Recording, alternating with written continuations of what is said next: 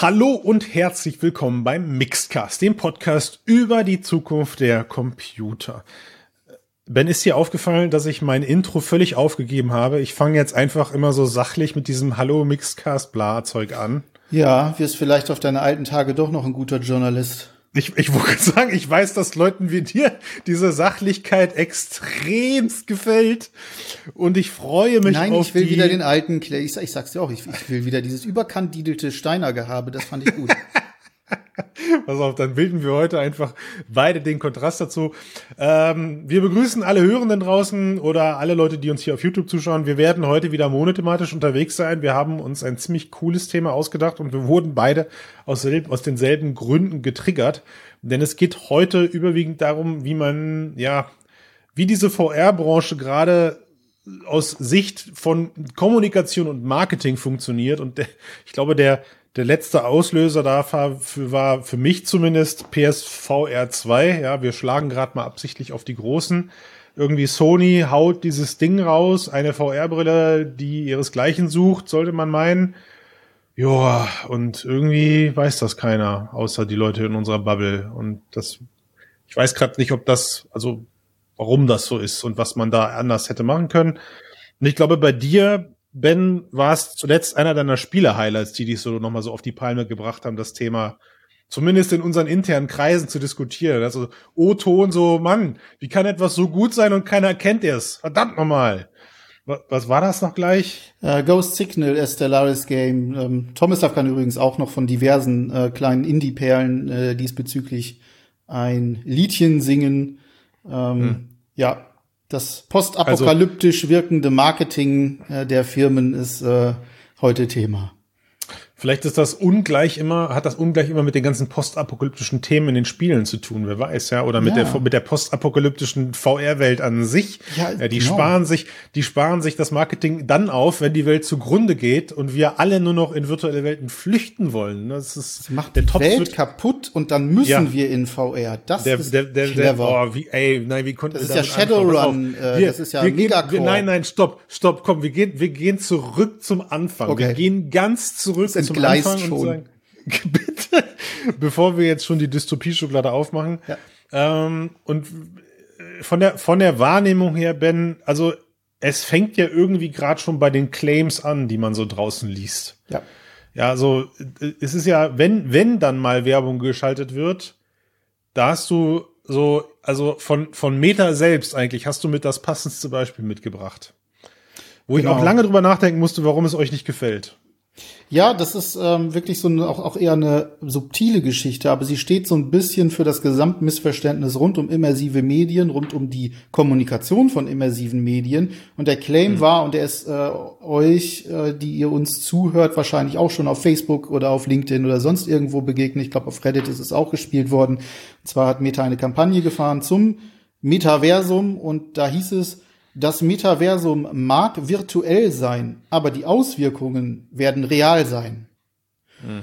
Und das ist so ein, das ist ein sehr, es ist zwar nicht sehr plakativ, aber wenn man mal darüber nachdenkt, was dort gerade gesagt wird, also dass im Prinzip die Virtualität als Realitätsform zurückgestuft wird und auf Auswirkungen reduziert wird, also die eigentliche Wirkung im Satz schon wieder negiert wird, aus kommunikationstechnischer Sicht, dann steht das für eine sehr, sehr ähm, eigenwillige Marketingstrategie, die wir ja seit der Erstankündigung von Metas Umbenennung, ne, man hat sich das Metaversum mhm. sozusagen in den Namen geschrieben und mhm. äh, die ganze Geschichte, die darum zu erzählt wurde und wie das gesamte letzte Jahr gelaufen ist, einfach sehr passend äh, zeigt. Also konkret, konkret meinst du, meinst du mit diesem, mit diesem Claim, dass da theoretisch auch steht, naja, das Metaverse ist vielleicht nur virtuell, also dieser, genau. dieser, Neg dieser Negativteil, den sie quasi so selber schon im ersten Satzteil einräumen. Das, was man zuerst denkt, wenn man das liest, ähm, also ja. zumindest ging es mir so, war, naja, wenn es nur virtuell ist, ähm, dann muss es mich ja nicht interessieren. Wirklich. Also ich weiß, dass sie, ich weiß nicht, ob sie uns zugehört haben. Wir hatten das, glaube ich, schon ein paar Mal, zumindest auf, auf, ähm, auf so ein paar internen Events. Wir machen ja nicht nur hier den Podcast, sondern uns gibt es ja auch für, für interne Events. haben wir das schon ein paar Mal fallen gelassen und ich, ich weiß, dass sie mittlerweile das ganze Thema zumindest so weit geändert haben, dass der Claim jetzt heißt, das, Metaver das Metaversum hat reale Auswirkungen oder hat, hat, hat, äh, also weißt du, so sinngemäß mhm. haben sie tatsächlich den ersten Teil jetzt mittlerweile weggelassen ja. und, und sind von der Kommunikation immer, das Metaverse hat einen realen Einfluss, irgendwie mhm. sowas. Ja, oder wird einen realen Einfluss haben. Ja. Oder so. Selbst da. Also es ist, äh, es ist schwierig. Aber klar, ich meine, gut, wie macht man, wie macht man für etwas Werbung, das in A, A noch nicht existiert, bei dem man gerade selber überhaupt erstmal eine Lobby aufbauen und eine Lobby betreiben muss? Ist schwierig, ist mit Sicherheit eine schwierige Aufgabe, aber ich glaube, feststeht, dass man nicht im selben Satz das ganze Ding schon äh, ab, für sich selber abwerten muss. Genau. Also, indem man sagt, gut, also ja, unser, also unser Spiel, das ist wie wenn man jetzt irgendwie ein Training verkauft, ein VR-Training und sagt, ja, ist nur virtuell, aber die Leute lernen trotzdem irgendwas. Ja, ganz genau. Ne? Es wird sozusagen, ja. der Nutzen wird irgendwas bleibt schon kleben. Genau, wird, wird ja. abgewertet. Ne? Also wenn wir jetzt mal überlegen, äh, Metaverse gibt's ja natürlich 2000 Millionen verschiedene äh, Definitionen. Der eine sieht sein Spiel als Metaverse, der andere sieht zwei vernetzte Spiele als Metaverse, äh, noch jemand anderes äh, meint, das äh, Metaverse äh, gibt es nicht, wird es nicht geben. Äh, dieses Verständnis darum ist natürlich eines der Probleme. Total. Aber wenn wir mal jetzt mal ganz vom, vom Grundprinzip ausgehen, was wird da passieren oder was müsste passieren? Das Digitale wird in unsere Realität integriert und erweitert mhm. das echte, das physische Leben um eine mhm. Dimension. Und damit mhm. hast du physische Realität und virtuelle Realität in einer gesamten Realität. Das heißt nicht umsonst virtuelle Realität und unterscheidet sich sehr, dadurch sehr stark davon, was wir aktuell tun, wenn wir durch äh, 2D-Fenster in irgendetwas hineinblicken. Das ist mhm. eine, ne, das hat, das hat was mit der Distanz zu tun und diese Distanz, diese Immersion, dieses Drumherum, das macht die Realität für uns aus. Und das beides zusammen führt dann zu diesem zu diesem Konstrukt. Vollkommen jetzt mal, aber ne, wir wollen jetzt nicht über die Definition an sich streiten und welche, welche, ähm, welche ja. ganz genauen Ausprägungen das hat. Aber es geht darum, wie vermittle ich das denn? Und wie hat Meta mhm. das ver mhm. vermittelt? Und was hat das für Konsequenzen gehabt über das letzte Jahr hinweg? Ja, im Verständnis, in der Rezeption äh, von Menschen. Mhm. Ich erinnere nur mal ganz äh, an, an, an viele schlechte Claims, die wir hatten. Also das eine war, ähm, ein Kunde hat mir mal erzählt, er war auf einer Messe in ähm, in Amerika gewesen, ähm, gerade als dieser Metaverse-Hype noch sehr, sehr groß war. Und was ja. haben die natürlich gemacht, nachdem Zuckerberg da im Oktober 2021 das Ganze losgetreten hat? Das war dann im Januar, Februar äh, 2022 alles, diese alles Messe. Metaverse. Alles Metaverse. Da gab es sogar LAN-Kabel, die Metaverse-ready waren. Ach du Scheiße. Ja, okay. Wir kennen das natürlich. In den USA wird gerne sehr, sehr hart übertriebenes Marketing gemacht. Das ist sehr laut, lautmalerisch, sehr nicht immer sehr ja, realitätsnah. Sachlich, ich weiß. Genau. Ähm, aber da hat man schon mal gesehen, in welche Richtung das aufgegriffen wurde. Es wurde von allen Seiten aufgegriffen. Also ob das dann auch NFTs waren, dann wurde mit virtuellem mhm. Landkauf angefangen und so weiter und so fort. Und jetzt mal ganz grundsätzlich sind das vielleicht einzelne Elemente, also gerade auch die Frage, also wie ist das mit Besitz und etc. Im, in virtuellen Welten, das sind noch Sachen, die müssen irgendwann mal rausgefunden werden, auch wenn die Technologie entsprechend wirklich mhm. da ist und nicht dieser Scam, der da teilweise gerade noch zum großen Teil in diesem Bereich passiert. Aber das wird vereinnahmt.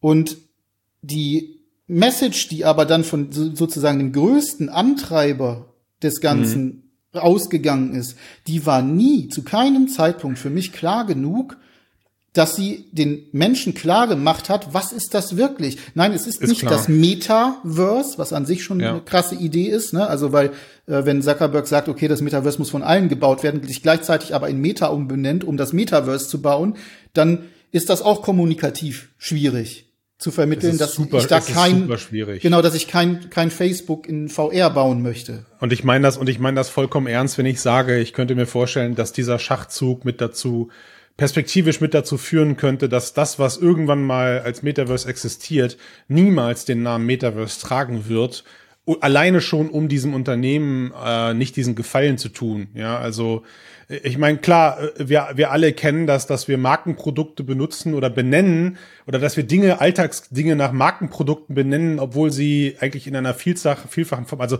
das Taschentuch als Beispiel.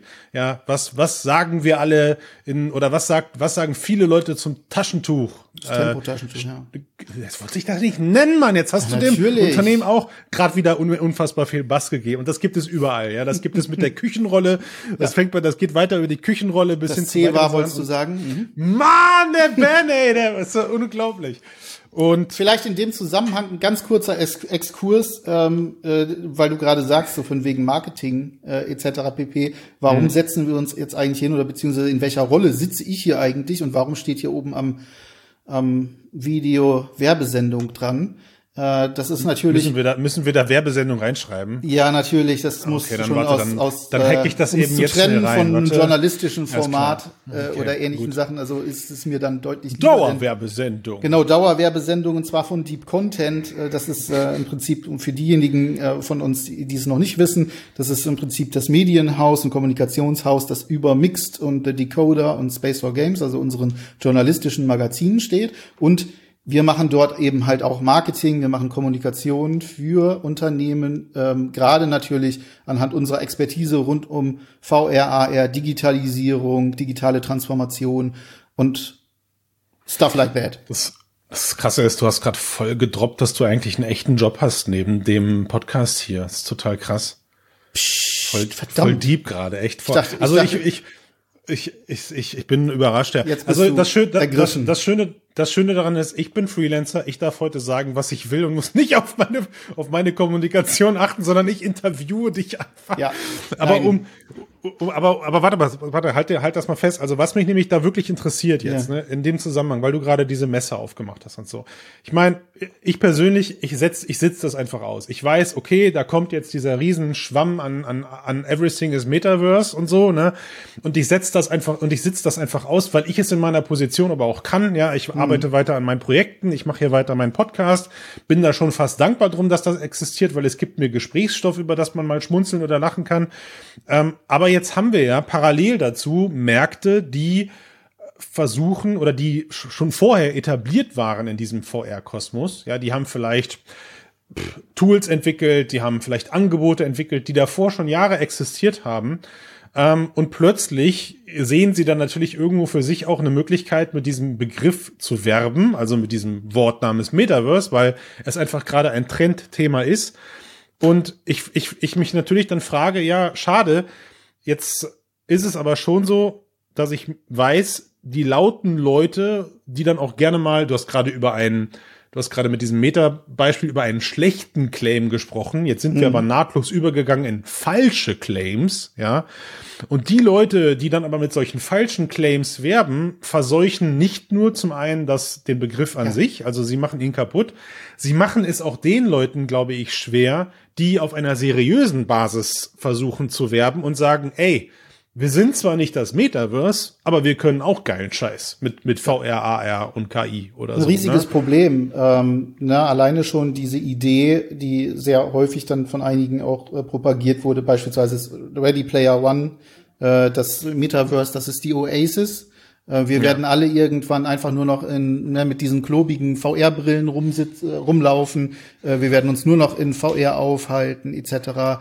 Ähm, das ist Gift natürlich, weil ja, oder, in erster oder noch, Linie, also auf der einen halt, ne, Seite ne, diese diese Ganzkörperanzüge, die ja, man, also genau. also jeder denkt an, an jeder denkt an diesen Film dann, wenn er diese wenn genau er diese, und diese wenn wir noch mal wenn wir diesen Film mal etwas näher anschauen, was ist denn da eigentlich passiert? Wir haben eine Dystopie, wir haben eine kaputte mhm. Welt, in der mhm. sich jeder in eine virtuelle Welt flüchten muss. Und das kann nicht mhm. das Ziel sein. Das kann für niemanden das Ziel sein. Das ist auch kein logisches Ziel und auch kein Ziel, ähm, wenn wir uns die Technologie angucken. Niemand möchte mit einer fetten VR-Brille den ganzen Tag rumlaufen und irgendetwas tun. Ganz davon abgesehen, dass man erstmal diese ganzen ähm, Sci-Fi-Technologien Hallo wirklich. Hast du unseren Podcast müssen. letzte Woche nicht gehört? Da haben wir über ganz kleine, schmale VR-Brillen gesprochen, Ben, ja? Also genau. Also natürlich geht die Technologie in dieser Hinsicht weiter, ähm, aber wie ich vorhin schon sagte, also von der Definition her, Digitales verschmilzt mit dem Realen. Es muss das Reale ja. besser machen. Es muss das Zusammenleben besser machen. Mal ein ganz simples Beispiel, und das ist vielleicht ganz interessant, weil das auch so die Idee ist, die Zuckerberg ja verfolgt hat, auch am Anfang direkt in seiner ewig langen Geschichte, die er dort erzählt hat. Kommt später noch mal dazu, dass er dort den Grundsatz Show Not Tell ähm, so mal richtig krass missachtet hat. Ähm, äh, wenn du die Möglichkeit hast, und wir haben auch, glaube ich, in diesem Cast schon häufiger drüber gesprochen, ähm, gerade im Rahmen des, der Quest Pro, des Quest Pro Tests, wo du in meinem Arbeitszimmer hier rumgeflogen bist, mhm. als ähm, Ne, ich habe das mein Arbeitszimmer ganz normal gesehen. Wir beide haben uns virtuell connected. Exakt. Du hattest Pass, du hattest Pass-through an und ich war als Avatar in deinem genau, Pass-through. in meinem Zimmer. Raum. Und das ist so der Ansatz ja. dessen, was man sich darunter vorstellt und was ein bisschen in diese Metaverse-Idee hineingeht, nämlich, dass ich zum Beispiel sage, heute Nachmittag möchte ich meinen Redakteur Alan aus, äh, der in Kanada sitzt und für die englische Mixed-Seite schreibt, äh, dem, der ja. macht, gibt mir heute Abend ähm, eine Führung durch sein Haus ähm, mhm. Ich bin hier zu Hause, habe die VR-Brille auf, er hat eine AR-Brille auf oder eben eine Quest Pro mit Durchsicht oder ähnliches, dass er mich mhm. als Avatar sehen kann. Und ja. er hat seine Wohnung gemappt beispielsweise und ähm, das lädt sich bei mir rein und ich kann dort mit ihm sprechen, ich kann, er kann mir Sachen zeigen, etc. pp. Das ist so eine ganz ja. simple Version einer, einer kleinen Metaverse-Absendung, aber sie zeigt ganz gut, das dass eben wirklich halt super simpel, hat man ja schon 15 Mal umgesetzt gesehen. ja, super. Total. Total gut vor allem. Aber ich weiß, was du meinst. Du, es ist, es ist für dich, was das, was das Gesamtbild Metaverse ja. angeht, ist es für dich eine, eine, eine kleine, ein kleiner Vorgeschmack dessen. Es ist, okay, es, es erzählt, es, es Worauf zeigt diese Interkonnektivität und den Nutzen. Und wir kommen gleich ja. darauf, das ist nämlich das, was eben halt gezeigt werden muss, nämlich der Nutzen, der passiert. Zuckerberg mhm. hat mal später ähm, bei der, bei der Quest Pro ähm, ganz gute eine recht relativ, also war ich überrascht, eine relativ gute ähm, Marketingstrategie gefahren, als er diese Fechtgeschichte gemacht hat, in der mm. er sozusagen ne, in, in seiner Bude mit einer Fechtweltmeisterin oder Olympiasiegerin äh, gemeinsam ein virtuelles Fechten äh, ich habe mich ja eher hat. gefragt, ich habe mich ja eher gefragt, woher kommt jetzt das haptische Feedback beim Fechten, wenn man es virtuell macht, aber egal, das egal. Das spielt erstmal keine Rolle. Also wir reden jetzt nicht von Perfektion und äh, wir wollen mhm. auch in diesem Kontext des der heutigen Folge ja weniger über die es geht nicht über die Limitierung der Hardware noch sprechen, genau, richtig. sondern vor allem darüber, wie transportiere ich den Nutzen. Jetzt ist natürlich auch das Fechten kein guter Nutzen gewesen. Also das ist jetzt, äh, ne, das, das zeigt das zwar ganz nett. Äh, wir kommen später noch mal äh, dazu, mhm. was also wie man es theoretisch besser machen kann oder wie andere es besser machen, die ähm, ja. in diesem Bereich arbeiten. Die, aber die, die Ursprungsfrage, die, die Ursprungsfrage, die uns da jetzt hingeführt hat, ist ja folgende, dass ich mir einfach durchaus vorstellen kann, es ist vielleicht als Unternehmen in dem Moment, wenn dann so ein Hype aufkommt, ja, und ich eigentlich, sagen wir mal, unter, unter realistischen Bedingungen da überhaupt nicht mitspielen kann in diesem, in dieser Bass, in diesem Bass namens Metaverse gerade, dann muss ich in dem Moment und so, so bin ich zumindest aufgestellt. Und dann muss ich in dem Moment überlegen, ob ich die Füße einfach mal stillhalte und sage, gut, meine Anwendung ist so weit weg von dem, was wir ein Metaverse nennen, also kann ich jetzt auch nicht mit irgendwelchen Claims arbeiten, die suggerieren, ich hätte hier etwas wie das Metaverse, ja.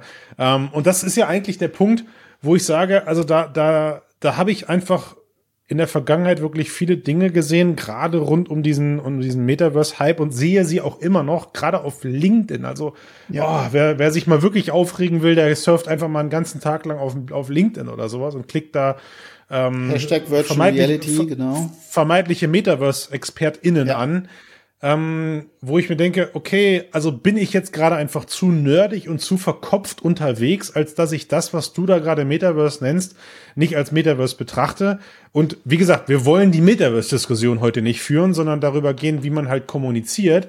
Und selbst in dem Moment kann ich mich so weit erden, dass ich sage, hey, du hättest diesen Satz auch mit zwei Wörtern umschreiben können und er hätte weniger so geklungen, als hättest du das Metaverse schon in der Hosentasche, genau. sondern als, als hättest du die Vision und mit, dein, mit, mit der Zusammenarbeit mit dir kann ich Teil dieser Vision werden. Darum geht es ja. Ne? Genau. Ne?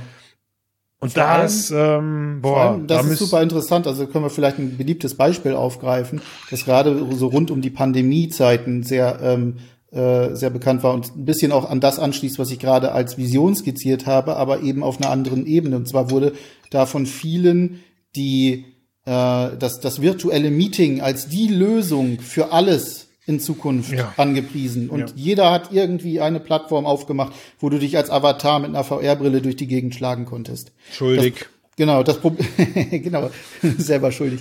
Das Problem an der Sache ist ja gewesen, und das, und das ist, das kreide ich dem Marketing an sich an. Das Marketing hat nie gesagt, also in dem Fall gab ein Warum, also sozusagen, okay, man möchte nicht die ganze Zeit vor Teams sitzen, vor einem flachen mhm. Bildschirm, man möchte sich vielleicht als Avatar sehen, man hat eine erhöhte Präsenz. Jetzt kann man darüber diskutieren, ob Präsenz überhaupt ein gutes Marketinginstrument ist, aber das lassen Absolut. wir mal hinten dran. Ähm, aber was viel wichtiger ist, ähm, es ist immer so eine Absolut, Absolutheit mit reingebracht worden. Wir schaffen jetzt die nächste Plattform für virtuelle Meetings. Und es hat sich gezeigt, nein, das tut ihr nicht. Das hat seine das Vorteile, das hat in einigen Bereichen, ähm, in, in, auch teilweise in spezifischen Bereichen, durchaus auch mal auf Entfernung ein ganz normales Meeting, hat es durchaus Vorteile. Aber, mhm. und das haben auch ganz viele ähm, Pro, ähm, ähm, Probeläufe in, auch in Unternehmen gezeigt, die setzen das nicht für alles ein. Die setzen das mhm. dann ein, wenn es Sinn ergibt. Und da ist wieder aber ein Missverständnis in der Wahrnehmung entstanden. Während ja, sich Unternehmen ja. total bedeckt halten und eigentlich fast gar nicht darüber reden, was sie denn eigentlich wirklich mit VR machen, was ich ihnen übrigens ankreide. Leute, redet bitte darüber, sprecht ja. darüber. Ähm, aber äh, haben sie gleichzeitig ähm, haben, wurde, wurde in, in der Allgemeinheit der oder eben auf LinkedIn, Facebook und so weiter, wenn drüber geredet wurde, einfach gesagt, okay, das ist das Next Big Thing. Alle müssen in Zukunft diesen Schuhkarton auf der Nase tragen, wenn sie äh, Meetings machen. Und ich wusste selber für mich, okay, ich habe heute vier Meetings und wenn ich mir vorstelle, ich ja. müsste vier Meetings, vier Stunden lang mit dem mit Ding auf dem Kopf verbringen, ja. dann mache ich direkt, wenn ich sowas sehe, zeige ich dir den Vogel.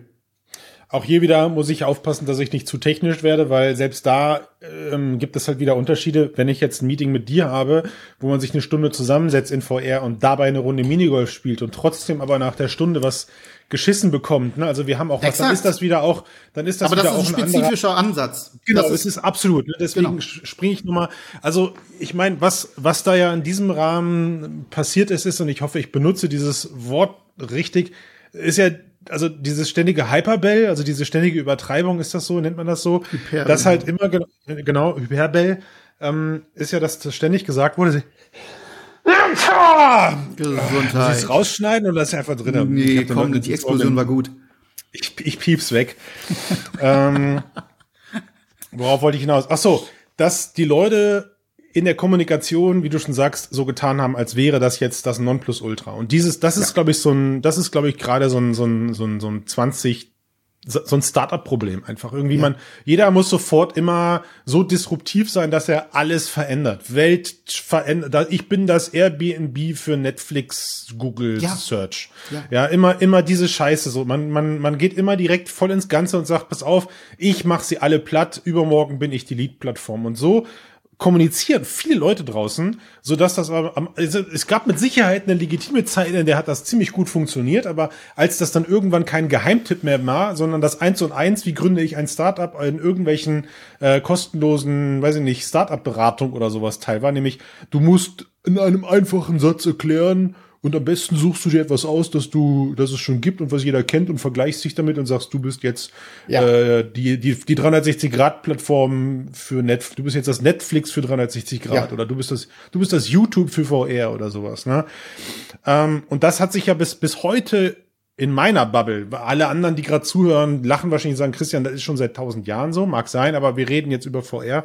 Und worauf ich hinaus will, ist, was du gerade gesagt hast, ist für mich fast schon die Schlüssel einer der Schlüsselrollen, wenn wir langfristig VR oder das Metaverse überhaupt in irgendeiner Form erreichen wollen. Die Leute müssen anfangen, den Menschen klarzumachen, hey, hier geht es nicht darum, dass wir deinen kompletten Alltag umkrempeln und deine kompletten deinen kompletten Wohnbereich ersetzen. So, das ist so, als ob eine Xbox damit werben würde, du brauchst nie wieder ins Kino gehen, wenn du mich ja. kaufst. Ja, oder, oder eine Playstation sagt, schmeiß, schmeiß, schmeiß deinen Fernseher raus, schmeiß deine Xbox raus, du brauchst nur noch eine Playstation und eine Playstation VR.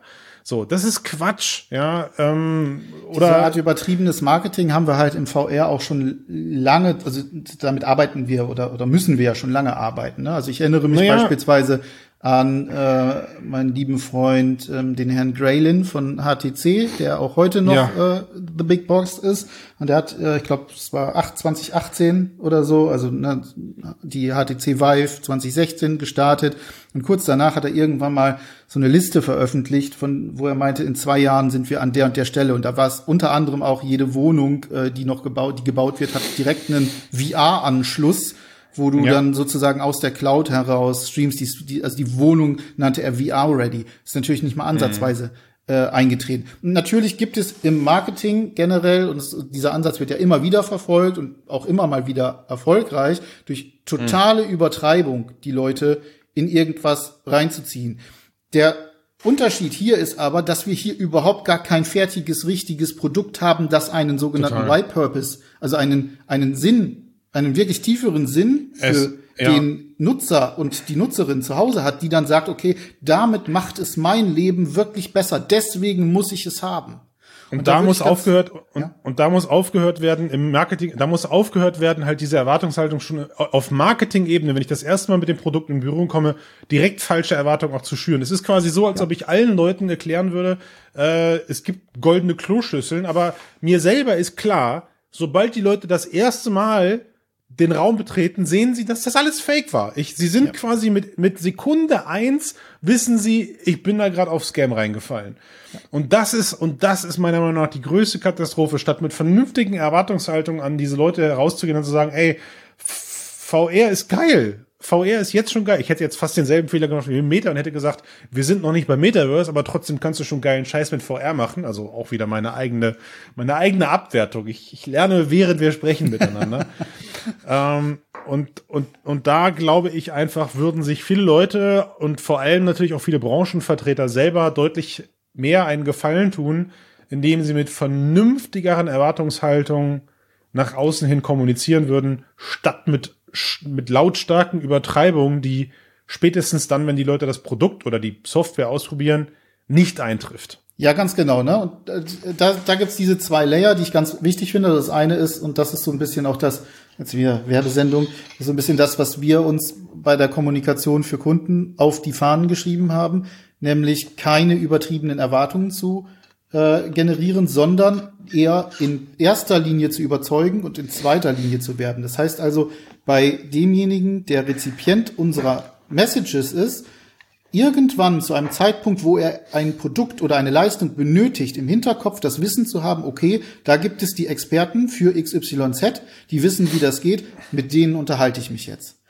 Das was, hat einen viel, also das heißt, das ist so ein eher nachhaltiger Ansatz. Ich weiß, der ist im hm. Marketing ähm, häufig nicht sehr ähm, äh, sehr, sehr, sehr gut äh, beleumundet, insofern als dass Quartalszahlen meistens erreicht werden müssen und die werden dann mhm. halt eher erreicht, wenn man irgendwie das Blau vom Laut Himmel herunter spricht, ganz okay. genau, und dann hat man die entsprechenden Klicks und nach mir die Sinnflut, äh, was schert uns, äh, was der Rest der Welt nach dem Kauf denkt.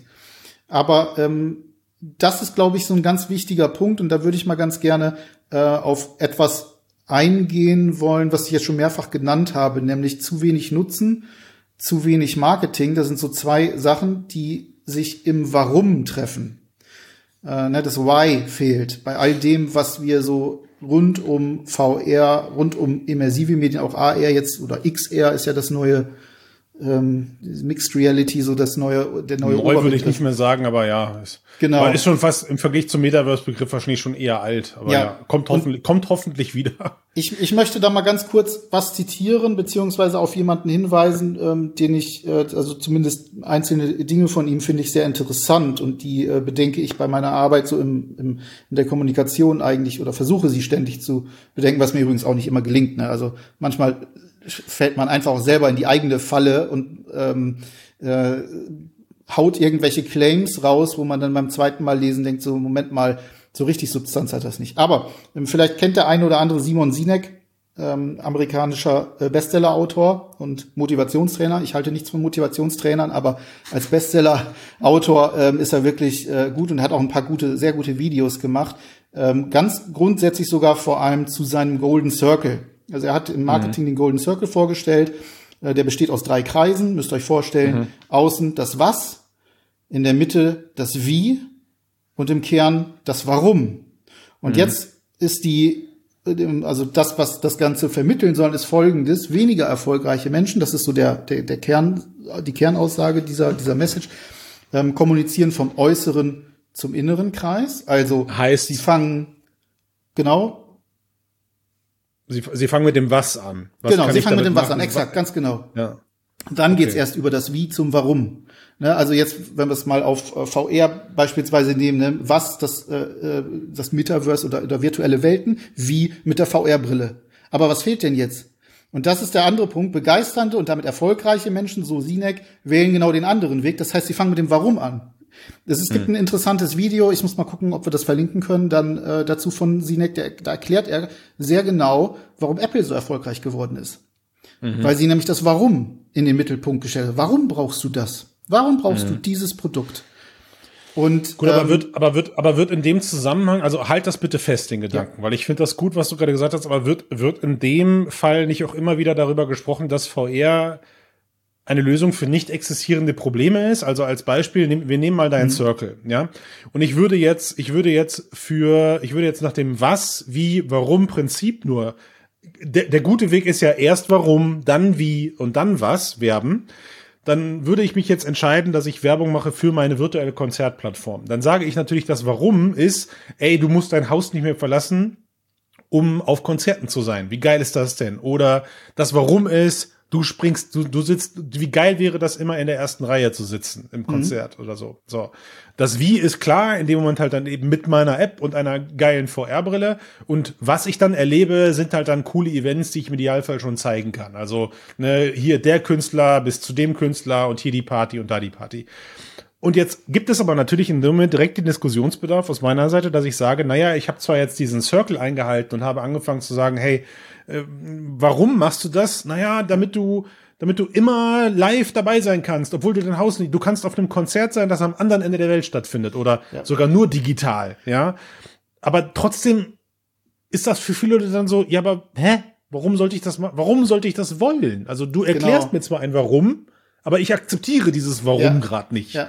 So. Das ist für mich ein Unterschied in der Zielgruppenansprache und natürlich auch in der Frage, also du kannst dieses Warum natürlich auch granular unterteilen. Ne? Also es gibt natürlich ja. ein kleines Warum, dann hast du solche Sachen wie da zum Beispiel, dass du sagst, okay, du musst dein Haus nicht mehr verlassen. Okay, gibt natürlich Leute und es gibt eine, gibt, ne, oder ich möchte mit, keine Ahnung, Kannst du so machen, Christian, ich möchte mit anderen Menschen nicht in realen Kontakt treten, möchte das äh, Konzert ja. aber trotzdem sehen. Gibt es, gibt eine Zielgruppe dafür, ganz sicher. Wunderbar, mhm. musst du ansprechen. Funktioniert aber nicht universell, funktioniert nicht für alle.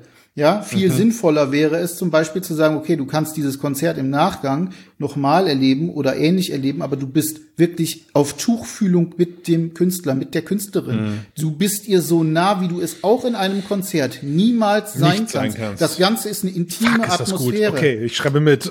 So, du hast also einfaches Beispiel. Es gab gerade diese, ähm, da hatten wir auch eine Review zu, die hat ähm, Sarah für uns geschrieben äh, von Megan mhm. Thee Stallion, ähm, ne, ist ein amerikanischer äh, Rapstar. Und sie sagt mhm. auch genau, dass das ist der große Vorteil dieser, dieses VR-Konzertes war einfach die intime Atmosphäre. Sie hatte das Gefühl, dem, der Künstlerin so nah zu sein wie niemals sonst. Das ist eine ganz andere Ebene. Mhm. Das ist aber schon wieder sehr, sehr, sehr subtil. Und da setzt es ein, wie muss ich Marketing neu erfinden? Wie muss ich Marketing neu denken für Virtual Reality für immersive Medien, damit solche Sachen als Warum und als universelles Warum dann funktionieren. Denn wenn du mhm. mal hingehen würdest und würdest eine Umfrage machen und würdest sagen, ich gehe jetzt mal so zurück, so meine Jugend, ne, Bravo stand ständig drin, so irgendwelche ähm, neuen Stars, also irgendwelche Stars, keine Ahnung, ähm, äh, U2 oder irgendwas. Ja, da musst du kurz überlegen. Großes, ja, gro großes Ding. Und, und wenn du dann die Leute gefragt hättest, dann hättest du gesagt, hier komm, äh, Privatsession mit Bono. Der, äh, Hättest für mich auch Backstreet Boys sagen dürfen. Ist ja, okay, Sunday Bloody aus. Sunday wird gesungen, direkt so wie im Separé, total geil. Ja, ja, ja yes, unbedingt, geil. Gibt's Klar. heute natürlich ganz genauso, ne? Mit allen möglichen ja. Stars ist, und Sternchen. Die, es gibt dieses, diese persönliche Ebene, die ja. funktioniert. Und wie, das muss ich aber anders transportieren. Also mit, damit muss ich anfangen. Ich muss nicht die einfachen, die, die, ähm, ne, die einfachen Sachen nehmen, die halt immer wieder runtergebetet werden, wie, okay, du musst für Meetings einfach dein Haus nicht mehr verlassen, kannst aber real ja. mit jemand anderem zusammenarbeiten oder eben ja. halt auf ein Konzert gehen oder was auch immer. Das ist nicht das Warum. Das Warum Nein. ist, dass du eine ganz andere, emotionale, fesselnde, total geile Verbindung zu deinem Künstler aufbauen kannst, die du niemals anders so bekommst, außer wenn du, keine Ahnung, ihn persönlich kennst. Und jetzt, und jetzt kommt wieder, und jetzt kommt wieder die andere Komponente hinzu, die sehr wichtig ist, nämlich selbst wenn man, selbst wenn man den Leuten eben sagt, ähm, ja, in dem Moment ist das aber so, dann muss man den Leuten, also in dem Moment hast du den Künstler zwar nicht real vor Ort, Du, du bist nicht live auf dem Konzert, aber das soll ja nicht dauerhaft so bleiben. Also gerade mit Stichwort auf diese, auf diese Video oder auf diese virtuellen Meetings ist es mir auch immer wieder untergekommen, dass ich in, auf Entscheidungsebene mit Leuten gesprochen habe, die gesagt haben, also O-Ton, wenn ich den Leuten das, Reise, das Reisen verbiete, steigen die mir aufs Dach. Dann habe ich nochmal gesagt, naja, also ich, es geht ja nicht darum, den Leuten ihre, ihre Freiflugtickets zu nehmen oder ihre, ihre Messereisen oder sowas da wegzunehmen, sondern es geht darum, sagen wir mal 80 Prozent oder von mir aus 50 Prozent der Reisetätigkeit zu reduzieren und zu überlegen, okay, was kann ich, ja. genau, was kann ich partiell, aber trotzdem, also wo wird aktuell einfach CO2-Ausstoß produziert und auch Geld verbrannt, ohne dass es wirklich notwendig ist, weil man mal nach Amsterdam fliegt, um mit jemandem zwei Stunden lang einen Kaffee zu trinken ja. oder sowas, ja. Exakt. Und nicht, dass ich den Leuten in dem Moment dann halt fertige Lösungen präsentieren konnte, darum ging es in diesen Diskussionen auch gar nicht, aber die Perspektive, warum man eben gerade an solchen Technologien arbeitet und, und es, es ist immer so wichtig, den Leuten eben wieder klarzumachen, Stichwort Konzert, das heißt ja nicht, dass wenn diese Person oder wenn dieser, wenn diese Künstlerin oder der Künstler irgendwann bei dir vor Ort ist, dass du dir dann auch virtuell das Ding anguckst, obwohl das 50 Kilometer von dir entfernt Natürlich stattfindet. Nicht. Dann sollst du gerne deine 150 ja. Euro fürs erste Reihe-Ticket ausgeben dürfen und dahin knallen. Auf jeden Fall. Ja, schnapp dir ein Zelt, schnapp dir ein paar Freunde und äh, hab ein geiles Wochenende, wenn es sein muss. So. Genau. Soll das ja, und, ne, und das soll jetzt nicht aufgelöst werden. Aber ja wenn er im Madison werden. Square Garden äh, auftritt, dann möchte ich vielleicht dabei sein. Und dann möchte ich das dann, von hier, weil ich kann mir die Reise da über Teich eben nicht leisten. Ne, das, das, so. Da werden dann insgesamt Geschichten drauf, draus. Und dann muss natürlich auf der anderen Seite auch der Inhalt stimmen.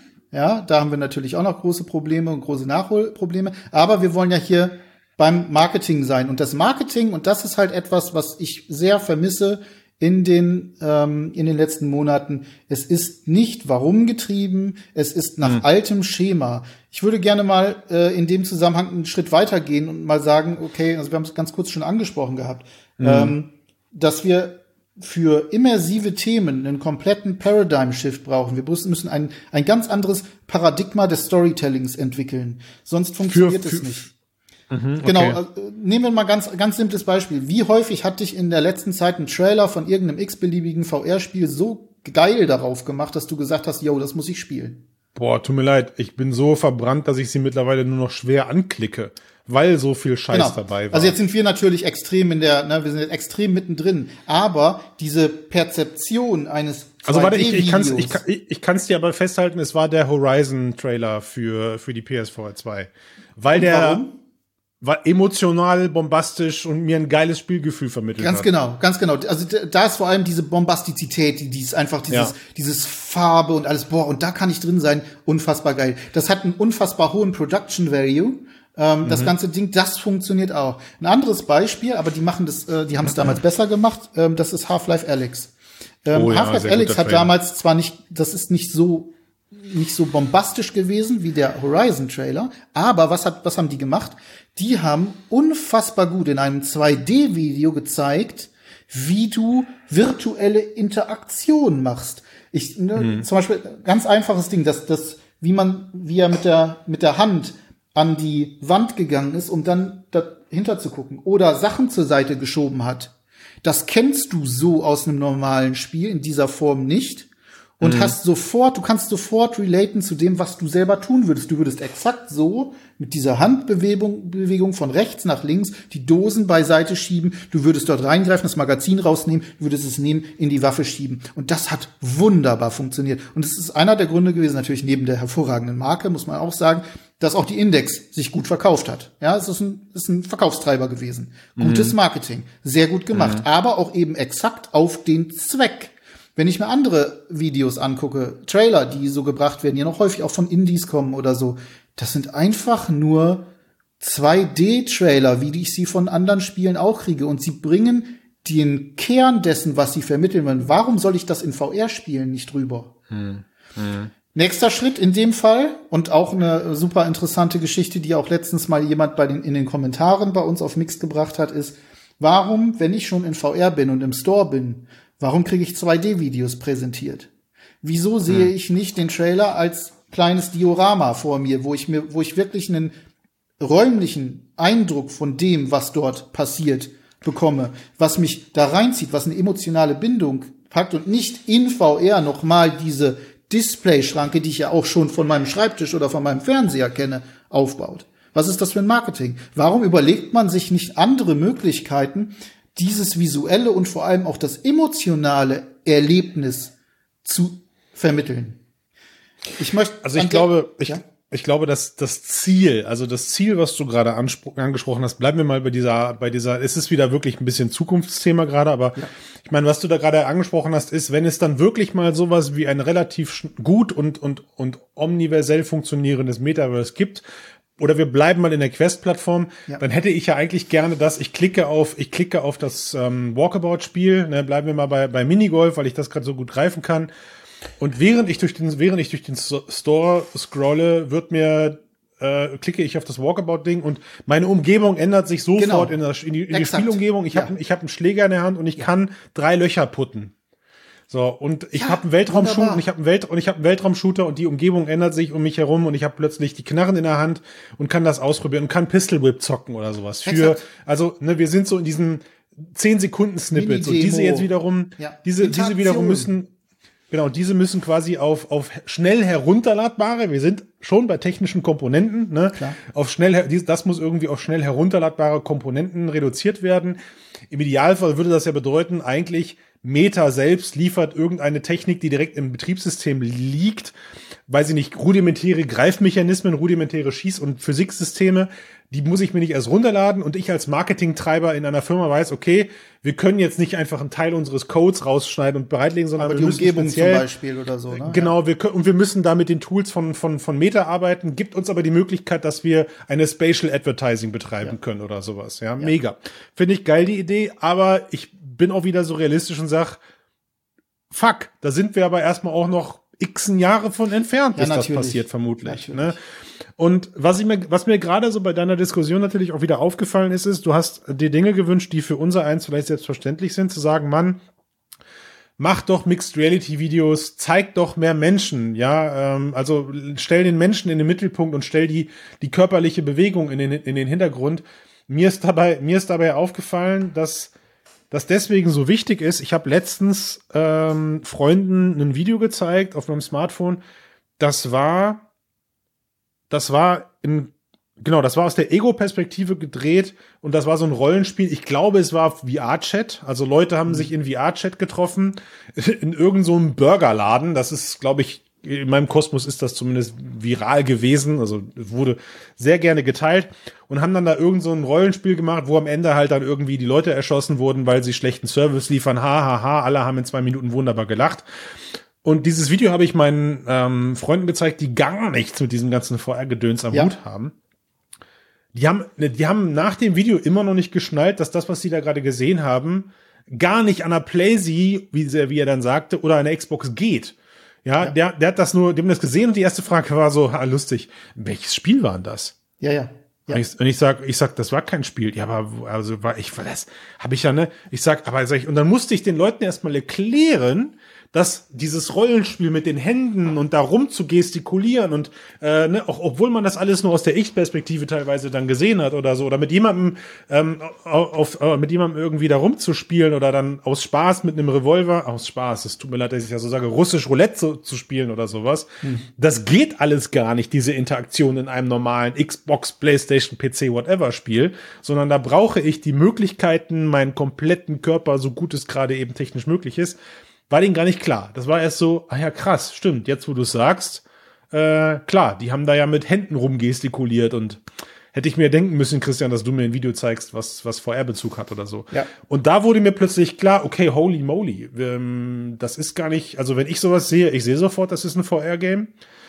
aber die meisten Menschen draußen nehmen das erstmal gar nicht wahr, dass, dass ich diese, diese Interaktionsvielfalt, die ich da im Beispiel jetzt gerade eben erlebt habe, in diesem Video, also die Tatsache, dass ich ein, ich glaube, oder den, ein Shooter war es, glaube ich. Ich glaube, es war, ich bin mir nicht mehr sicher, was es jetzt war, aber dass ich ein Spiel aufgrund der Interaktionsmöglichkeiten direkt zweckentfremden kann und kann da ein Rollenspiel draus machen, äh, das ist, ja, ich, ich glaube, das hat man zum letzten Mal mit, äh, mit Halo erlebt, wo dann da diese lustigen, spaßigen Serien sich Red und Blue oder wie das jetzt, glaube ich, hieß, ähm, entwickelt haben. Aber gut, wir, wir reden, also ich, wie gesagt, ich darf mich verhaspeln. Ich bin hier ja nicht der Marketing-Profi und der Kommunikationsexperte. Ich tue aber auch so. Wer, aber wir müssen, wir müssen den Weg nochmal zurück zu dem finden. Du hattest gerade den Paradigmen-Shift im Marketing eben angesprochen. Ich könnte mir vorstellen, dass das etwas ist, was nie stehen bleibt. Ähm, ich, ich verargumentiere das eben damit, selbst wenn wir jetzt gerade sagen, hey, macht mehr Mixed Reality Videos, zeigt mehr irgendwie Gesichter in der Brille. Ja, ich erinnere mich vor drei oder vier Jahren, als wir diesen Cast gestartet haben und äh, Sony Werbung gemacht hat, haben wir damals gelobt, dass sie diese Gesichter in der Brille gezeigt haben. Weißt du, so diese Tony Stark, dieses Tony Stark Gesicht, wenn er dann mit, mit, mit, mit den Elementen um sich herum in seinem Exoscoot, in seinem Exosuit da sitzt. Ja. Und du siehst eigentlich nur so den Gesichtsausschnitt in einem schwarzen Nichts und um ihn herum sind halt dann Spielelemente eingeblendet. Das fanden wir damals ziemlich gut, wo wir gesagt haben, cool. Mittlerweile hat sich da aber für mich so eine Fatigue eingestellt. Also diese, diese, diese Kameraeinstellungen, ein, ein gefilmtes Gesicht, was mit AR-Elementen umblendet wird, als, als Sinnbild dafür, diese Leute, diese Person hat gerade einen Helm auf oder eine, eine VR-Brille auf, habe ich jetzt auch langsam genug gesehen. So, Natürlich. Das meine also, ich mit, ja. da muss ich das ständig neu erfinden, glaube ich. Schau, auch, ne? schau, schauen wir uns mal einfach an. Also ne, Stichwort Marketing äh, und Bilder äh, beispielsweise, wenn man sich, äh, ne, wer ein bisschen mit mit Adobe Stock mal gearbeitet hat oder mit ähnlichen Sachen und einfach mal nach irgendetwas sucht, was VR illustrieren soll. Ähm, das sind gruseligste Bilder. Nicht nur natürlich, Warte, dass es einfach Stockbilder sind, sondern teilweise ja. auch, also da sind Geräte, die die Leute vor dem Kopf haben, die kenne ich gar nicht oder die sind irgendwie, ähm, da frage ich mich, ob die die vorher aus Pappmaché zusammengezimmert haben. Unfassbar schrecklich, unfassbar schlimm ist das und zeigen niemals das, was du eigentlich vermitteln machen, möchtest. Ne? Pass auf, mir ist das geiler Punkt, Ben. Mir ist das aufgefallen, als ich jetzt für ein, für ein Kunstprojekt, an dem ich gerade arbeite, versucht habe, mir mit Midjourney ein paar Inspirationsbilder zu generieren mit VR-Brille. Mir sind zwei Dinge aufgefallen. Es sind immer Menschen, die nach oben gucken und den Mund offen haben. Ja. So dieses staunende, oh. Und diese Brillen sind sind immer abartig fett. Ja. ja und ich dachte Riesig. mir so, verdammt, ich kann mit, mit ich werde mit Midjourney nicht arbeiten können, weil der Datenbestand, auf den dieses Ding zugreift, ist so verseucht aus Marketingbildern von VR tragenden Menschen, die staunend in den Himmel gucken oder staunend ja. in die Ferne blicken, ähm, dass ich das Bild, was ich gerade so als Inspiration mir vorgestellt habe, vermutlich aus mehreren Einzelbildern oder aber eben äh, nicht mit Midjourney erstellen werden, nicht mit nicht mit nicht mit KI-Unterstützung erstellen werden kann. Und da war mir genau das, was du gerade beschreibst, nochmal so, wurde mir nochmal schamlos vor Augen geführt. Es, es ist so. Was für ein ja, Bild äh, äh, existiert von VR, eigentlich selbst bei KI, ne? Also die ganzen Trainingssätze. Ja. Das ist Wahnsinn. Was ja, was ja, glaube ich, lustig ist, weil ich meine, sogar einer der ersten VR-Brillenfotos mit dem DK1 war ein vollbärtiger Mensch, der genau dieses staunende Gesicht nach oben ja, ja, quasi ja, davon gab's hatte. Und, dann, und damit, das war aber kein offizielles Bild, sondern es war einfach nur eins, was irgendwo auf irgendeinem Meetup entstanden ist und dann halt durch die Welt ging. Äh, oder auf, auf, auf einen der ersten Präsentationen oder sowas. Und damit war das Thema dann, glaube ich, durch. Und jeder, jeder, jeder der auch nur ansatzweise irgendwo Marketingbilder produziert hat, hat sich dann danach zur Aufgabe gemacht, ja. zu sagen, okay, guck nach oben und zeig mal ein paar Emotionen, staune mal. Und aufgrund dessen, dass die Brillen halt so fett sind, sieht man das eben nicht, wenn man nach unten guckt, weil dann ist die Feuerbrille im Weg gewesen. ja, Ach, ähm, aber in dem Zusammenhang finde ich es eben unfassbar wichtig, dass Dinge gezeigt werden, die halt wirklich einen Mehrwert haben. Also ich nenne mal zwei, drei Beispiele, die vielleicht der ein oder andere und die ein oder andere unserer Hörenden auch schon gesehen hat. Ähm, äh, Quest Pro beispielsweise nehmen wir mal. Wir haben schon, schon lange darüber ausgelassen, dass es halt irgendwie so ein bisschen auch strategisch und auch natürlich dann aus Marketing-Sicht ein bisschen merkwürdig ist zwischen, also zu der Zeitpunkt, ähm, der gewählt wurde, der Preis und so weiter und so fort. Mhm. Aber insgesamt natürlich mhm. ähm, ein sehr sehr interessantes und teilweise auch wirklich sehr, sehr hochklassiges äh, Stück Hardware. Und ähm, es ist so ein bisschen das erste gewesen oder das erste Headset, wo man eigentlich gesagt hat, okay, jetzt wird's interessant, so Multi-Monitor-Setup beispielsweise zu machen. Ja, also so eine dieser Visionen, die man hat, ist, ähm, für AR oder für Mixed Reality ist, ich brauche in Zukunft nicht mehr eins, zwei, drei, ich habe hier drei große Bildschirme stehen, sondern ich setze mir einfach nur noch das Ding auf und habe vielleicht dann meinen Laptop vor mir stehen und alle weiteren Bildschirme ordne ich ganz easy drumherum an. Das Interessante daran ist, dass ähm, Meta das nie so gezeigt hat. Natürlich mhm. gibt es dafür einen Grund. Der Grund dafür ist, ähm, dass dieses Pass-Through einfach nicht gut genug ist, um das ähm, äh, wirklich zu machen.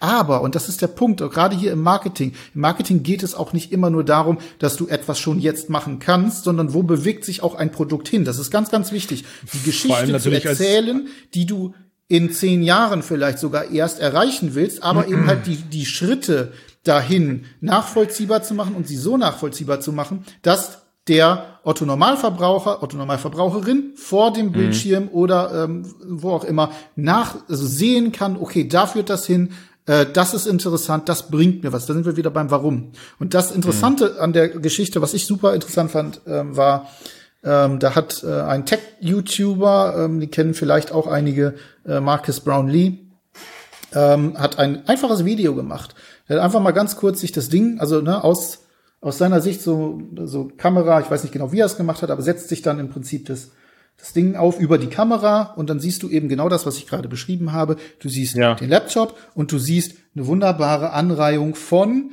äh, Bildschirm, virtuellen Bildschirm in der eigenen Bude. Yes. Und das alleine ging viral. Das mhm. ist, das hat unfassbar viele Aufrufe gehabt. Und ja, das ist jetzt noch nicht der Punkt, aber das alleine ist schon viel besseres Marketing als alles, was vorher gelaufen ist. Jeder mhm. Satz, der vorher gesagt wurde, kann diese zwei Minuten nicht äh, äh, nicht aufwiegen. Das ist einfach das, ne, und das ist das ist der Punkt, den ich äh, hier mache. Ein neues Beispiel ist gerade von einem Designer, ähm, Jova Kurbatov heißt der, der hat gerade mal ein Video ähm, online gestellt, ebenfalls wieder mit der Quest, Quest Pro und hat gezeigt, ja. wie er damit sein gesamtes Smart Home bedient. Das heißt, er sitzt auf einem, ja. auf einem Stuhl und bedient äh, mit äh, bedient die Rollläden von von der Ferne, indem er einfach dreht, indem er indem er einfach oder einfach einen Button betätigt, der die halt per Marker an seinen Rollläden, an seinen elektrischen äh, Rollläden, äh, Smart Rollläden ähm, festgemacht ist. Oder mhm. äh, die Heizung. Dann hast du einen, einen Thermostat und den dreht er, einen virtuellen. Den kannst du von der Couch aus, von da, wo er sitzt, machen. Das sind Sachen, wo du dir, das schaust du dir an und denkst dir, ja, das kann ich mir gut vorstellen. Wenn das später irgendwie ginge, dass das, ne, wir reden ja heute nicht über die Technik, die, die natürlich noch in gewisser Weise nachziehen muss, dass man das alltagstäglich haben muss. Aber da entwickelt es sich hin. Und hier habe ich ein Warum. Das Warum ist, ich sage meiner Brille einfach, blende Smart Wohnung ein, zack, mhm. gucke mich einfach nur um, schaue auf meine Rollläden und mache eine Bewegung mit der Hand. Na, ich und das Ding fährt runter. Fertig. Ich würde sogar einen Schritt, ich würde sogar einen Schritt weitergehen und das Warum ist hier eben die natürliche Integration in meine ja. Umgebung, weil am Ende kann ich das, was das du gerade beschrieben hast, mit dem Griff zum Smartphone eben schon erledigen und hätte da halt meine Smart Home App. Aber hier die geht du erstmal aufmachen eher, musst. Genau, ne, hier geht es sich halt auch da, ja, das mag sich für viele Leute erstmal gar nicht so kompliziert anhören oder sie, oder ich meine, wir haben auch viele Leute mit Sicherheit hier in, in unserer Hörerschaft, die gerade schmunzeln und sagen, mache ich alles gerade schon über die Alexa, ja, indem ich mir halt hier irgendwelche ähm, Sprachbefehle oder Routinen baue oder sowas. Aber das Ziel ist ja eine möglichst einfache und eben möglichst nahtlose Integration. Ja. Ich weiß, dass der Smart Home Bereich gerade auch viel geprägt ist von Enthusiasten und Enthusiastinnen, die eben auch viel eigenes eigenen Gehirnschmalz da rein investieren, um das am Ende so zu produzieren, wie das Ganze eben ist. Aber ich weiß, worauf du hinaus willst. Aber jetzt, jetzt ist es doch trotzdem so, ich meine, wir reden gerade viel darüber, äh, wie man, wie man, wie man visionäre Werbung gestaltet. Ich musste zwischendurch ehrlicherweise sagen, dass ich immer so ein bisschen hin und her gerissen war, ob ich Microsoft auf den Plan bringe, die das ja eigentlich ziemlich gut machen mhm. mit ihren visionären Werbung und auch sehr nutzerorientiert unterwegs sind. Ne? Leute, die Läden gestalten, Leute, die sich ähm, interdisziplinär zusammen verbinden und so. Nur das Problem auch hier wieder bei Microsoft ist, sagen wir mal, also ich hätte in solchen Trailern dann gerne irgendwie mal so einen fetten Störer unten, unten im Bild, wo drin steht, verfügbar ab 3022. Ja, exakt. Oder, oder, also, ne, also das heißt, es ja. wird auch da oft suggeriert, das ist eigentlich übermorgen fertig. Ja, also wir machen das gerade und das ist halt, das ist halt wieder schwierig. Ähm, da muss ich beispielsweise eine Lanze brechen für die Meta Connect, als Mark Zuckerberg seine, seine, also das war noch vor Quest Pro, seine, seine Awkward Show da gemacht hat. Ähm, ich glaube, das war dann vorletztes Jahr die, die Meta, wo er sich in diesem, ja, zum Pokern getroffen hat mit den Leuten und wo auch deine Fechtnummer dann eben lief. Und er aber eigentlich ganz klar am Anfang gesagt hat, so stellen wir uns das Metaverse ja. in Zukunft vor. Ja. Und da haben dann halt manche Leute nicht so richtig die Trennung ziehen können und haben gesagt, alles klar und äh, da soll ich mich später dann bewerben. Worauf ich hin äh, bewegen, da, worauf ich hinaus wollte, ist, du redest gerade sehr viel darüber, dass Leute visionäre Werbung machen sollen, aber ich würde zum Abschluss gerne noch über das eigentlich so, dass wir mal Full Circle gehen und sagen, wir haben mit PSVR 2 sind wir eingestiegen, wir sind ähm, über äh, Ghost, Ghost Signal sind wir reingekommen. Es gibt halt gerade fast noch ein grundlegenderes Problem, ja. habe ich das Gefühl. Das ist gar kein Marketing. Das ist gar kein Marketing. Das ist ganz, ganz grausig. Das, wir haben es ganz kurz angesprochen mit Unternehmen, die nicht über, nicht darüber reden. Gut, die sind nicht unbedingt darauf angewiesen, im B2B-Bereich schon gar nicht. Ähm, das ist natürlich klar. Aber bei allem, was irgendwie ein Produkt ist und das man kaufen kann und gerade auch im Gaming, was so ein bisschen gerade auch noch der größte Treiber ist äh, für VR, für VR-Stores, ist es einfach nur mind-blowing, was dort nicht getan wird. Und da resultieren dann halt auch diese ganzen Berichte. Man hat jetzt wieder, ja, PSVR 2 angeblich ähm, äh, weniger Exemplare verkauft, äh, nicht zufrieden, ja. Pico ist angeblich nicht zufrieden und so weiter und so fort. Und ich stehe dann immer da und denke mir, naja, Leute, was habt ihr geglaubt, dass sich das wie ein Lauffeuer von selbst, wie, wie, wie ein Virus verbreitet? Entschuldigung, ich weiß auch nicht, was Analogie, da los ist. ne? Aber, aber also ist das das, was ihr euch gedacht habt? Wir schmeißen die Pico 4 auf den, auf den, auf den Markt, machen dafür überhaupt keine Werbung auf TikTok, obwohl ihr eigentlich genau das richtige Marketinginstrument dafür hättet, um das Ding viral zu machen. Ja, der perfekte Algorithmus, um den Leuten nur noch die Pico in, ins Gesicht zu drücken, schon ohne dass sie sie gekauft haben, passiert nicht. Oder mhm. eben, wie du gerade gesagt hast, und da können wir mal kurz drüber reden, was erlauben Sony? Wir haben uns letztes Jahr schon häufiger darüber ja, ein bisschen lustig gemacht, ne? aber wie haben die das angekündigt, das ganze Headset? Mit Blogposts, die einfach so aus dem Nichts ganz plötzlich erschienen. Wie gesagt, meine, meine, meine, meine Philosophie dahinter ist, die wollen gar nicht, dass das Ding bekannt wird, sondern die warten bis, bis zum Ende des Jahres mehr Spiele da sind oder so. Ich weiß nicht, ich weiß es nicht, was sie da vorhaben, aber äh, es passt halt nicht mit, es passt halt nicht mit den Meldungen überein, dass man leider jetzt erstmal die Erwartungshaltungen zurückfahren musste, dass man Produktions, ja. äh, dass man die Produktion heruntergefahren hat oder reduziert, reduziert hat. Wobei man das denke, mit Vorsicht so, ja, äh, noch sehen muss. Ne? Ähm, genau, aber da wo ich denke, so, was habt ihr euch denn erwartet? Ihr habt das Ding ja auch irgendwie nahezu mhm. null gepublished, so, also null, ich hatte null, ein einziges, beworben. Ich hatte kurz vorher, zwei Wochen vorher, hatte ich einen einzigen Anspieltermin bei Sony gehabt. Es sind keine Werbekampagnen gefahren worden. Äh, überhaupt gar nichts in der Richtung. Ich habe nichts gesehen, gar nichts. Und ich bin naja. wirklich ein VR-Heavy-User. Ich kriege die eigentlich normalerweise überall von allen Algorithmen reingespielt. Und ich habe das nie gesehen. Doch, das stimmt nicht. Nie ist nicht ganz richtig. Ich glaube, ich habe einmal habe ich eine Werbung für die PSVR 2 bekommen. Aber das zeigt einfach, wie häufig ähm, und, und wie viel da investiert wurde, nämlich fast nichts. Und das hat natürlich auch viel damit zu tun, dass äh, die äh, PSVR 2 immer noch ein großes Problem hat, obwohl sie sehr gute Spiele zum Launch bekommen hat. Ähm, ne? Also mit Horizon, mit Resident Evil, mit ähm, GT7 natürlich.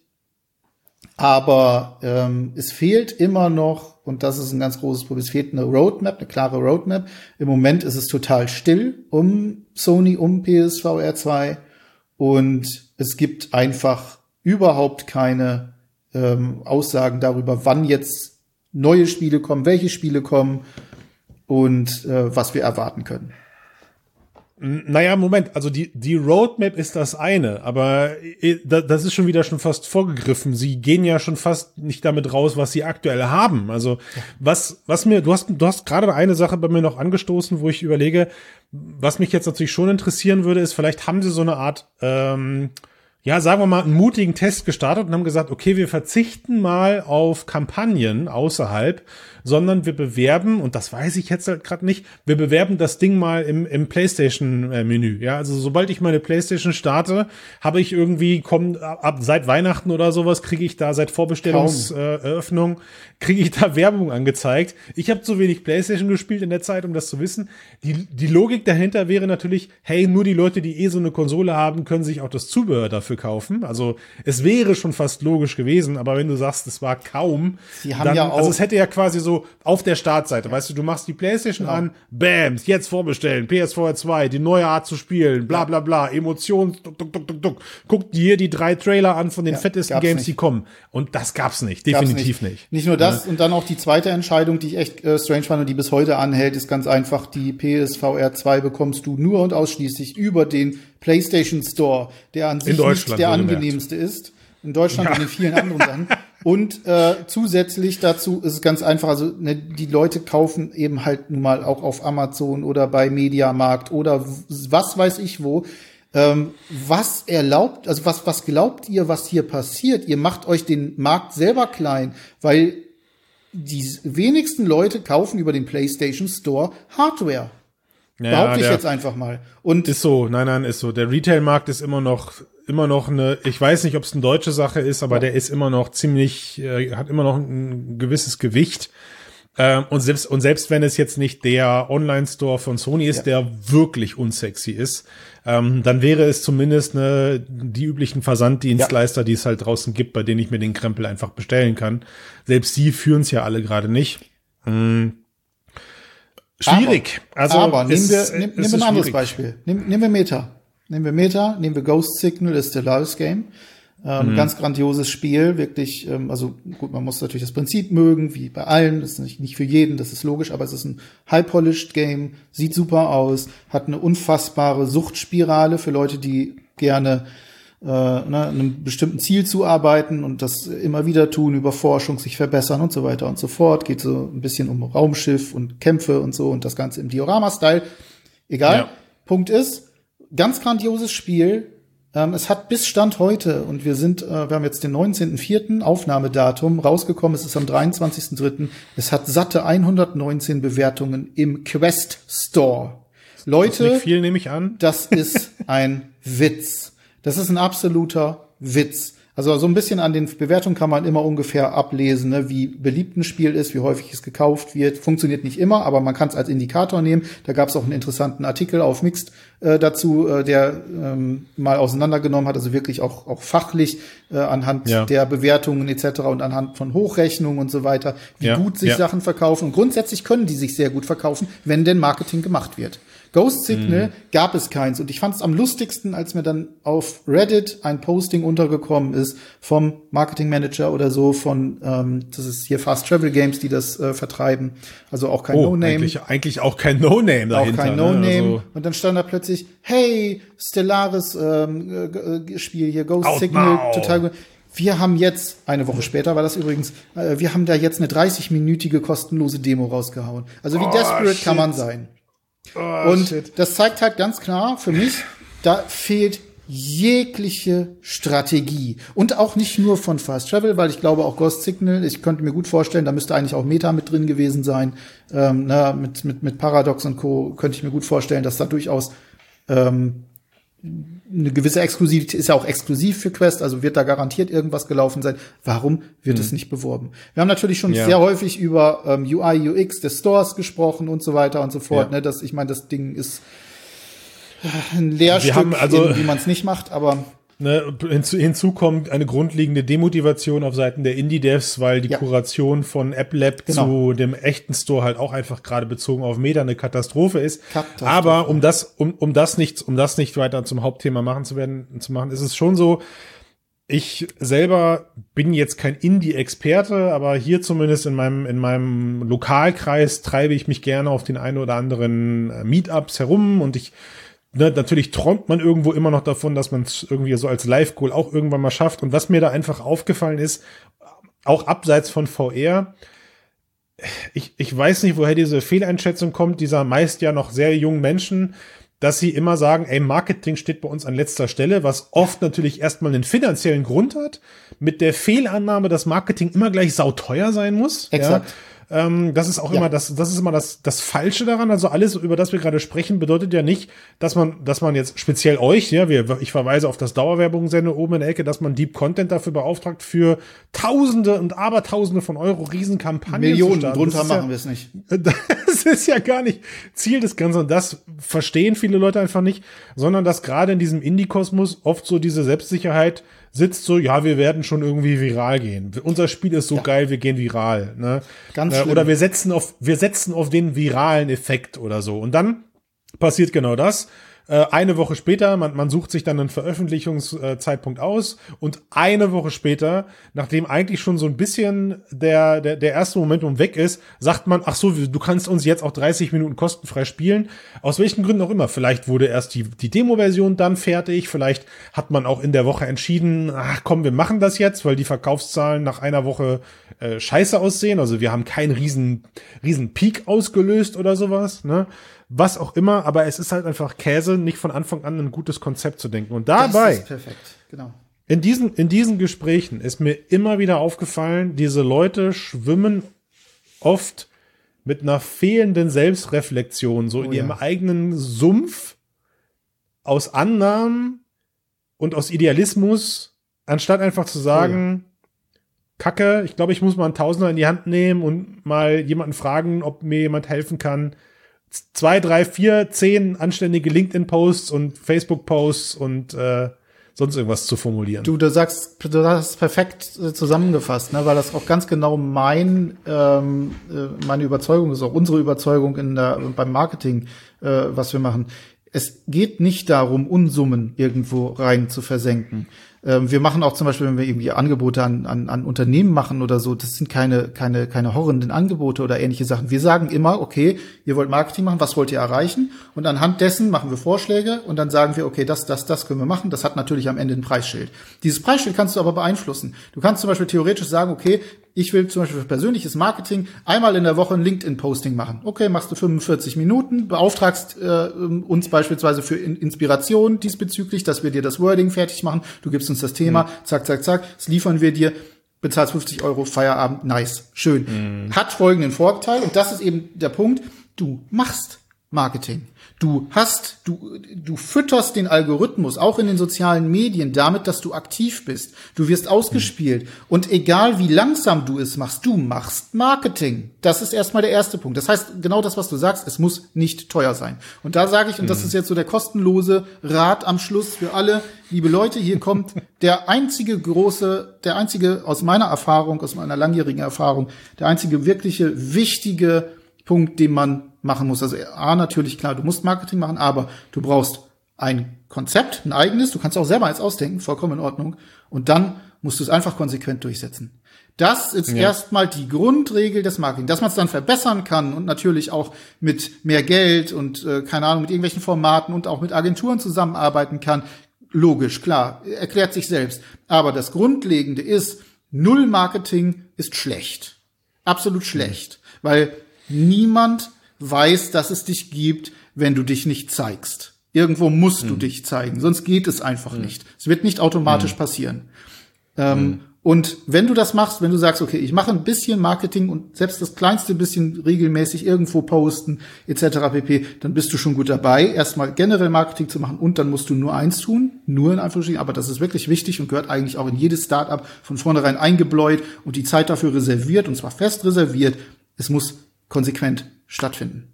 Das ist mhm. alles. Das ist erstmal alles. Und dann hat man schon mal, und wenn man dann ne, auch zum Beispiel die Entwicklungszeit mit einbezieht, also jetzt machen natürlich hier solche Sachen wie, wie Stellaris äh, Game oder ne, Ghost Signal, da sind dann auch noch lizenzrechtliche Sachen etc., die reden dann kaum darüber, äh, etc. Mhm. Okay, da sagt man sich, okay, ihr habt aber auch genug Geld offensichtlich vom Publisher etc., euch scheint es irgendwie, keine Ahnung, ihr fahrt, fahrt eben noch das alte sein, Marketing, so. ähm, ja, aber ja. generell so Indie-Developer, wenn man auch mal so auf Reddit zum Beispiel, kann ich auch nur empfehlen, irgendwie so ähm, äh, Dev ähm, Reddits oder so, wo dann auch immer mal wieder ja. ähm, Geschichten geteilt werden von Leuten. Und das, was man am meisten hört, ist, das Wichtige ist, nimm dir in der Woche die Zeit, Leu mit Leuten Leuten zu erzählen, auf Reddit, auf Discord, auf sonst irgendwas, was du gerade tust. Was ist gerade ja. geil? Was ist gerade cool? Bau eine Community auf. Die Community redet wiederum. Und da kommen wir noch auf einen zweiten Punkt äh, zu sprechen, den ich unbedingt noch mal ähm, erwähnen möchte, ist, egal was du machst, ob du ein Video machst, ob du einen Trailer machst, ob du irgendeinen geilen eine, eine geile Studie baust, äh, jetzt für Unternehmen im, im Rahmen von warum VR so geil ist oder sonst irgendetwas. Du benötigst Geld und Ressourcen und die musst du von vornherein einplanen für die Aktivierung deines Contents. Der Content, mhm. den kannst du nicht mehr einfach nur ins, ins Netz stellen und dann wird er vielleicht gefunden. Du musst distribuieren. Das ist, ne, also Content ist King, aber Distribution ist äh, Kaiserin, äh, sage ich immer dazu. und äh, du musst gucken, wie kommt dein Inhalt, wie kommt dein Spiel, wie kommt deine Message und ne, warum? Wir erinnern uns, why? Ja. Wie kommt das zu denjenigen, die du erreichen möchtest. Den Leuten. Das geht halt nur durch die Channels, die halt gerade einfach trenden. Ne? So Sei es ein TikTok, ein Facebook, ein, ein LinkedIn. Das ist dann auch wieder stark davon abhängig, was ich gerade bewerbe. Ne? Ähm, und ja, also es ist, äh, wie gesagt, es, ich glaube tatsächlich, es ist so ein Henne-Ei-Problem, die Leute und auch da eingeschlossene Indie-Entwickler, die Spiele produzieren oder Agenturen, die noch auf, die, die, die noch auf Start-up-Füßen stehen, in Anführungszeichen. Ja, die haben oft erst an letzter Stelle Geld dafür, Marketing zu machen, habe ich das Gefühl. Und das ist nahezu eine Katastrophe, weil gutes Marketing meistens auch ähm, den Vertrieb entlastet. Ich habe einen sehr starken vertrieblichen Background und ich weiß, wie schwierig es ist, vertrieblich das aufzufangen, was das Marketing manchmal dann verpasst. Ne? Ja. Äh, es kann nicht das eine oder das andere existieren, aber wenn das eine schwächelt, also ne, auch das beste Marketing hilft nichts, wenn du danach keinen Vertrieb hast, gerade im Business, wenn du keinen Vertrieb hast, der dann da auch ja. Aufträge draus verwandelt, aber in erster Linie, in erster Linie, in erster Linie vereinfacht ein gutes ja. Marketing dem Vertrieb den Job und zwar enorm. Und ja. ja, also das natürlich hast vorhin angesprochen, so dieses diese mangelnde Re Selbstreflexion. Vielleicht noch mal so ein kleines Beispiel äh, aus unserer ähm, aus, aus unserer Mixed-Schmiede ähm, was so PR und äh, Agenturen teilweise sich für Blödsinn einfallen lassen. Ähm, Geht um Moss, hm. Moss 1, Moss hm. 2, Polyarc. Ja. Äh, tolles Spiel gebaut, hat ja irgendwie auch nicht so richtig funktioniert. Hat natürlich aber auch, auch schlecht verkauft, glaube ich, ne? Genau, die, der zweite Teil am Anfang, was natürlich aber auch ähm, selbsterklärend war. Äh, PSVR 2 ist angekündigt ähm, da bringe ich nicht für PSVR 1 noch, ein, äh, noch, noch so ein Spiel und vor allem dann auch ohne jegliche äh, Bewerbung. Aber was ich sehr interessant finde, ist, was ähm, die Agentur von Polyarc äh, regelmäßig bei uns macht ähm, und wo ich jedes Mal mit, einfach nur mit so Kopftischmäßig am Start bin. Da kriege ich eine E-Mail jedes Mal, und da heißt es, wir haben großartige Neuigkeiten unter Embargo. Möchtest du sie wissen? Das ist die E-Mail. Und dann muss ich erst darauf schreiben, ja, ja, ist mein Job. Ich habe schon mal überlegt, ob ich Nein ah. schreibe. Das, äh, einfach, ah. aber, aber ohne das Gesicht zu sehen, ist es halt nur halb so geil. Ähm, ja. Dann schreibst du ja und dann kommt an, äh, das nächste ist dann, dann kriegst du unter Embargo den Zeitraum, den Veröffentlichungszeitraum von MOS 2.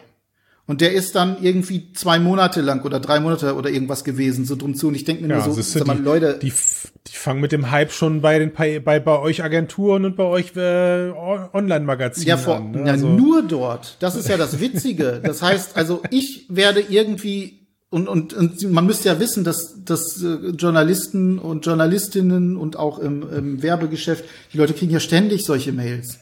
Das heißt, die mhm. scannen auch ganz stark, was nehme ich davon und was nicht. Äh, okay. Dann haben die jetzt ein anderes Ding gemacht äh, gerade und zwar ähm, auch auch wo ich mir gefragt habe so Leute ihr braucht mal eine harte Beratung was Marketing angeht. Ähm, die haben ein neues Spiel offensichtlich in der Mache, ähm, Polyarc. Anhand der Screenshots, die mitgeschickt wurden, kann man sich ungefähr vorstellen, dass es ein kompetitives Spiel so ein bisschen im Style von Moss ist, also mit den Figuren etc. Wahrscheinlich irgendwie so ein, mhm. wie so ein Battler, so ein Brawler, Arena Brawler oder sowas wird es okay. wahrscheinlich sein. Aber Super wir haben gesagt, Brothers. wir wollen, also erst wieder genau die gleiche äh, Tour. Wir haben was unter Embargo für dich. Psst, möchtest du hm. möchtest du wirklich wissen? Ehrlich? So, sollen wir? So, und dann nach diesem Blödsinn bin ich dann zum nächsten gekommen und dann hieß es, ja, also ähm, Polyarc möchte einen Playtest machen für ein unangekündigtes Spiel. Name wurde nicht genannt. Und das war's. Da gab es so eine Schade. Zeit dafür. Und ich habe mir nur gedacht, so Leute, wenn ich irgendjemanden bei Mixed in einem Artikel dafür begeistern soll, dass er sich seine Zeit nehmen soll, um irgendwas zu playtesten, dann müsst ihr irgendwas verraten. Das ist nicht Mhm. Diablo, das ist nicht Blizzard, die hier sitzen und sagen, hey, wir haben ein neues Spiel, wollt ihr spielen? Und alle rennen die Bude ein. Mhm. Dann brauche ich etwas, ne, Stoff. Dann muss ich den Leuten was liefern, muss sagen, hier komm, ihr könnt, ihr seid die Ersten, die dieses Spiel Mhm. spielen können. Das hat es in VR in dieser Form deswegen noch nie gegeben. Und deswegen müsst ihr dabei sein. Und ihr habt die Möglichkeit, noch dabei zu unterstützen und mit eurem Feedback irgendwie äh, das Spiel besser zu machen, das dann und dann erscheint und ihr bekommt es, keine Ahnung, rabattiert und was weiß ich, irgendetwas. Aber es werden dann solche komischen Geschichten gefahren und das ist halt, da frage ich mich dann wieder, dann lieber gar kein Marketing machen und einfach nur irgendwann eine, P eine, eine Meldung rausschreiben, okay, wir haben jetzt X veröffentlicht und dann äh, ist auch gut. Ja. Gut, also Geschichten wir beenden mal, wir, wir gehen mal mit etwas Positives raus. Ihr habt auf jeden Fall habt ihr einen Haufen von Erfahrung, ihr habt eigene Ansichten, wie Kommunikation und Marketing zu betreiben ist. Und ich ähm, schätze das, was Deep Content dafür macht, sehr, weil ihr das eben, sagen wir mal, eher auf einer seriösen und realistischen Kommunikationsebene eben versucht. Also ich erinnere mich immer wieder, wir haben ja gemeinsam in den letzten Jahren viele Artikel zusammengeschrieben. Ich habe euch dann immer Sachen zugeworfen und war immer wieder erstaunt, was ihr draus gemacht habt, wo ich sage, okay, man textet euch von der Gamescom hoch emotional geladen den krassesten heißen Scheiß zu und äh, eine Stunde später oder zwei Stunden später ist der Artikel daraus erstellt, völlig sachlich und ich denke mir so, ah, wo sind meine ganzen Emotionen? Und ihr sagt, Christian, Christian, die würde jetzt gerade leider keiner verstehen, wenn wir das in einen Artikel packen. So, da musst du jetzt auch einfach, sorry, tut mir leid, aber da müssen wir einfach gerade auf einer wir durch. Sachebene herunter. Ja. Genau, ne? Und das habe ich immer sehr geschätzt. Und ich könnte mir vorstellen, dass ähm, jetzt unabhängig davon, was was ihr so macht, ich könnte mir vorstellen, dass die VR-Branche an manchen Stellen ein bisschen weiter wäre, wenn man nicht dieses übertriebene Hype-Gelabere ähm, dauerhaft durchziehen würde. Und ich hoffe auch hier einfach, dass sich das in Zukunft relativieren wird. Ne? Wir sind, es ist, ach, ich meine, auch im Smartphone-Markt gibt es immer noch diese, diese Overhyped-Geschichten, ja. und jedes Ding ist irgendwie gerade der nächste Kracher. So ist halt der, der, der, der Grad aus Wahrheit und vertrieblicher Wahrheit im Marketing ist halt recht klein.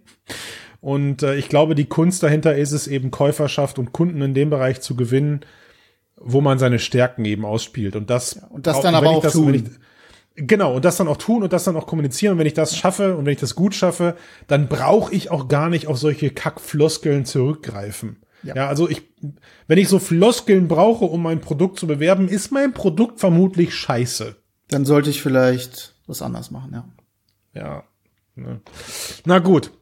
So, mein, ich, ähm, ich werde sofort mein LinkedIn-Profil entstauben. Ich gucke sofort, dass ich mir einen Content-Marketing-Plan für mein eigenes persönliches Ich schreibe. Du, ich Äh, scheitere ich da weiß, für mich ich- selbst auch ständig ich- dran. An- ich werde jetzt, zeitlich. ich werde jetzt, glaube ich, ich werde das möchten, ich werde das mit dem Embargo, das werde ich aufgreifen. Da werde ich, da, ich glaube, das werde ich auch machen. Ja. Ich mache so einen LinkedIn-Post mit.